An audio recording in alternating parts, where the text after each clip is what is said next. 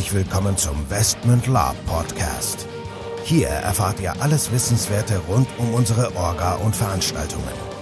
Neben spannenden Hintergrundinformationen und dem Neuesten aus der Welt der Live-Rollenspiele erwarten euch kurzweilige In-Time-Episoden, die die Story zwischen unseren Cons weiterführen. Zudem beantworten wir live eure Fragen und Feedback. Und los geht's. Liebe Freunde, herzlich willkommen zu einer neuen Folge des Westment Lab Podcasts. Mit dabei sind wieder der Nico und der Michael. Jawohl. Jo, heute mal wieder eine Frage aus der Community. Geschrieben hat uns diesmal der Philipp, der ein sehr interessantes Podcast Projekt gestartet hat. Ähm, ich leite mal ein. Ähm, er hat uns das auch alles sehr detailliert beschrieben. Also im Großen und Ganzen versuche ich das jetzt mal schnell zusammenzufassen. Es geht darum, er hat sich zusammen mit ein paar Kollegen ähm, eine Fantasy-Welt ausgedacht. Die hat er auch sehr relativ detailliert beschrieben. Da hat er sogar ein kleines Worksheet gemacht mit, wie sieht das Land aus, welche Regionen gibt es, welche Städte gibt es, was sind so die allgemeinen Regeln in der Welt, Rassen, was gibt's an Magie, magische Ressourcen, was gibt's für Bevölkerung, Stadt Stadtbevölkerung und so weiter und so fort. Und im Rahmen dessen hat er die Idee gehabt, einen Podcast aufzunehmen. Und das startet wohl momentan mit, also in Form von Interviews, wo er sozusagen Charaktere aus diesem Land in Time interviewt. Und diese Charaktere haben im Prinzip, so wie ich es verstanden habe, im Vorfeld die Möglichkeit, sich dann eine gewisse Rolle auszusuchen, sich einen gewissen Hintergrund auszusuchen, sich die Informationen dann sozusagen ja äh, zu ähm, erarbeiten und dann im Prinzip aber auch eigenen Input reinzubringen und dann praktisch diese Welt weiter zu spinnen. Und er interviewt die Leute dann halt in Time und äh, ja, das ist also ja also schön in Time aufgemacht. Äh, wir werden auch da in den Show Notes mal die den Podcast verlinken, könnt ihr euch mal anhören. Und so wie ich das verstanden habe, sucht er halt auch immer Leute, die er da interviewen kann und ja schaltet sich die dann über Internet zu mit einem Mikro und und interviewt die dann. Im Vorfeld gibt es natürlich eine entsprechende Abstimmung. Die Idee ist halt auch, dass diese Leute dann in diesem fiktiven Land dann halt auch irgendeine Rolle dann eine Charakterrolle auch bespielen. So wie ich es verstanden habe, dann auch, auch permanent. So. Ich bin gespannt. Ich bin gespannt. Ähm. Okay, also soweit so gut. Also es ist wohl kein reales äh, Live-Rollenspielland, aber es hat natürlich ein bisschen damit zu tun. Das ist vielleicht auch ein bisschen eher Pen and Paper. Und er hat geschrieben, er hat sich also auch, äh, ist irgendwie über die Labgate zu uns gekommen und hat sich an den Podcast angehört, auch wenn er jetzt kein Laper ist, äh, sehr interessiert, auch über die ganzen äh, ja, äh, Hardfacts, die wir immer so bringen und hat uns jetzt zwei etwas detailliertere Fragen gestellt und die wollen wir euch jetzt mal nicht vorenthalten. So, also die erste Frage ist, wie man ein Worldbuilding gestaltet, das den einzelnen Spielerinnen noch genug Freiraum gibt, die Welt durch ihr Spiel mitzugestalten, man aber trotzdem den Überblick behält und das Konzept insgesamt stimmig bleibt. Ja, ich hätte jetzt gesagt, das ist eigentlich gar nicht so schwer.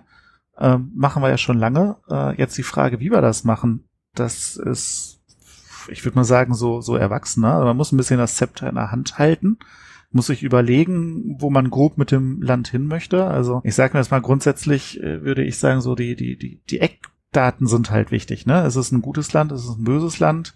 Ist es daher hell, ist es eher dunkel? Ähm, gibt es eine Religion, gibt es keine? Gibt es Magie, gibt es keine? Gibt es Zwerge und Elfen oder gibt es keine? Und ähm, wenn dann irgendwas passiert, was an diesen Eckpfeilern rüttelt, da muss man sich halt überlegen, wie gehe ich damit um. Ne? Also Investment, sage ich mal, ist ein gutes Land. Ähm, da gibt es sicherlich Magier. Wenn da jetzt mal einer sagt, ey, ich habe Bock, Nekromanten zu spielen, kein Problem.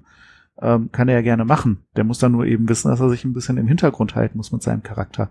Wenn er sagt, ich baue einen Nekromanten-Zirkel und trete da jetzt auf dem, auf dem Live-Rollenspiel auf äh, und fange an, da eine Kultstätte aufzubauen, Leute zu opfern, dann geht das halt nicht lange gut. Da muss man eben im, im Vorfeld sich klar machen als, als Spielleitung, dass man dann, ich sage mal, bei bestimmten harten Einschnitten eben auch hart reagieren oder eingreifen muss. Ja, bin ich bei dir. Also klar ist es natürlich bei einer Pen-and-Paper-Geschichte, wie ich das mal bezeichnen würde, äh, schwieriger, wenn jetzt, äh, also ich sag mal so, also im Vorfeld würde ich jetzt sagen, äh, Philipp, naja gut, du gibst den Kollegen ja schon einen Steckbrief mit, mit denen du dich da, inter also diese die, die da die Rollen ähm, übernehmen und sich äh, gegenüberleben, gibst du ja schon einen Steckbrief mit, da stehen ja schon eine gewisse Leitplanken sind da ja schon mit drin und die kriegen ja wahrscheinlich auch den Hintergrund zu dem Land. Das heißt, also grundsätzlich, äh, wenn die den Steckbrief dann zurückschicken und du siehst, boah, das geht ja gar nicht, das passt hier gar nicht rein, würdest du ja wahrscheinlich auch gar kein Interview, Interview mit denen aufnehmen, sondern würdest mit denen erstmal vorher sprechen. Genau das tun wir auch. Also wenn wir jetzt neue Gruppen, also wir haben natürlich, also was der Michael sagt, vollkommen richtig. Wir haben durch unser Land ein grobes Setting festgelegt. Da sind ganz klare Hierarchieebenen, Settings festgelegt, Städte, Ländereien und so weiter. Also das Worldbuilding ist, sage ich mal, zu 90 Prozent abgeschlossen. Und das ist auch das Setting, was wir vorgeben. Punkt. Dann kommen natürlich die Spielergruppen, die dann sagen, ja, wir wollen aber hier, wir wollen da. Die kriegen ja das Setting erstmal im Vorfeld präsentiert. Das heißt, wenn das grundsätzlich schon nicht so ist, wie sie sich das vorstellen oder sich da nicht vorstellen können, dass sie sich da mit ihren Charakteren wohlfühlen, dann würden sie das wahrscheinlich auch gar nicht wollen bei uns mitspielen. So, wenn sie dann bei uns mitspielen, dann briefen wir die natürlich im Vorfeld auch und sagen, ja, was wollt ihr denn machen? Und ja, dit, dit, dit, und im Normalfall findet das dann auch so weit Konsens, dass es da halt nicht dazu kommt, dass die irgendwie den Rahmen sprengen. Wenn sie das tun sollten, in Time, sie kennen ja die Regeln, das Regelwerk des Landes sozusagen, müssen sie mit Konsequenzen rechnen. Also wenn da jetzt ein Nekromantenorden ist, der auf einer unserer Veranstaltungen ist, irgendwelche Leute opfert und das kriegt die Obrigkeit mit, dann gehen, müssen sie damit rechnen, dass die Spielleitung, in dem Fall wir, dafür sorgen, dass halt entsprechende Organe, seien es jetzt die, der Torgard-Orden mit seinen Bewahrern oder halt auch die westmännische Regulation da halt einschreiten und die Leute mal schnell vom Leben zum Tode befördern so wie es gesetzmäßig auch festgelegt ist. Und genauso musst du das in deinem oder solltest du das in deinem Land äh, Reich genauso machen. Im Prinzip, dass du dann halt sagst, okay, das sind halt No-Gos und die gehen halt nicht. Und in dem Moment, wo sich äh, irgendjemand zu weit oder zu sehr über die Stränge schlägt, muss das halt äh, auf Westmündisch gut gesagt reguliert werden. Ja, ja äh, war ja auch überall so. War überall. Genau. Aber durch den Steckbrief gibst du ja schon relativ viele Dinge vor und dadurch, du wirst ja dann auch hoffentlich auch nur die Leute anziehen, die auch in das Konzept passen und da auch mitmachen wollen. Ja, ich glaube, wenn da jetzt einer komplett gegen ist oder komplett was sprengen will, dann würdest du das im Vorfeld wahrscheinlich schon, schon rauskristallisieren, hoffe ich zumindest. Okay, zweite Frage ist, wie ihr neue Leute für eure Veranstaltung findet. Mein Problem hängt nämlich kom komplett davon ab, dass ich Gäste habe und meine einzige Idee, Leute außerhalb meines Freundeskreises zu finden, war bis jetzt Internetforen zum Thema Podcast, Pen Paper und Lab zu durchsuchen und dort zu posten. Also wie finden wir Leute? Ich würde sagen, wir überzeugen. Ähm, wir überzeugen vor Ort. Genau. Ja, ja. ja ich, ich würde jetzt einfach sagen, es, wir sind jetzt gar nicht so, so mega bekannt, vielleicht von der, weiß ich nicht, wie unsere Durchdringung da der, der Szene überhaupt ist, ob jetzt die Leute sagen, ey, geil, Westmund, äh, war ich schon mal da oder habe ich schon mal gehört? Ich meine, wir haben ja auch gar nicht so viele Plätze zur Verfügung, weil wir nur eine Veranstaltung im Jahr machen und eben auch viele Stammspieler haben. Äh, einerseits Ne? Dann ist es auch immer schwierig, wenn du 180 Plätze hast und davon sind 120 schon irgendwie durch, durch Stammgäste belegt, hast du ja gar nicht mehr so viel Platz, um, um jedes Mal neue Leute dazu zu bekommen. Ne? Die andere Sache, ja, ich glaube, da kommen Leute, die erleben das zum ersten Mal, kriegen dann so die, die Abgrenzung mit. Ähm, wenn ich, wenn ich das jetzt mal, ja, vergleiche, ich sage mal, es ist halt ein Großkon, kannst du vergleichen mit einem Festival. Einen kleineren Con kannst du vergleichen mit einem Clubkonzert und wir setzen halt noch einen drauf, indem es halt auf einer Burg ist vom Ambiente her. Es ist dann nochmal vielleicht die Steigerung von einem Clubkonzert. Und ähm, mhm. die Leute, die das dann zum ersten Mal mitmachen. Äh, ich zitiere jetzt einfach mal, nicht zum ersten Mal, sondern mehrfach schon haben wir gehört, total geil, ich habe hier zum ersten Mal gemerkt, was, was Lab eigentlich ist. Finde ich immer recht mhm. ergreifend, wenn das jemand sagt. Haben wir, wie gesagt, schon, schon öfter gehört, weil das Spiel natürlich dann äh, durch das Setting und durch die Gruppe, ich finde auch so 120 bis 200 Leute ist eine super Größe dafür. Ist nicht zu klein und nicht zu groß. Allen mhm. ermöglicht, super ins Spiel zu kommen. Und die ja. geben das dann eben in der Szene weiter wenn die halt das erste Mal in einer kleinen Gruppe wirklich in den Dungeon gehen und dann die einzigen sind, die den bespielen oder so und eben nicht dann so eine Massenabfertigung, wo du sagst, okay, jetzt äh, die nächste Fünfergruppe kann starten oder so, na, dann sind die Leute geflasht und die kommen gerne wieder und ich glaube, das ist dann das, wo wir überzeugen. Genau, und du hast es gerade genau auf den Punkt gebracht. Eigentlich überzeugen wir durch unsere Veranstaltung und dann daraus resultieren Mund-zu-Mund-Propaganda und man kennt uns halt auch in gewisser Weise auch. Klar, wir haben natürlich auch den Podcast eine gewisse Reichweite durch dieses YouTube, durch den YouTube-Channel, aber ich glaube, am Ende des Tages überzeugen wir durch unsere Veranstaltung, durch das Live-Erlebnis und dann die Mund-zu-Mund-Propaganda.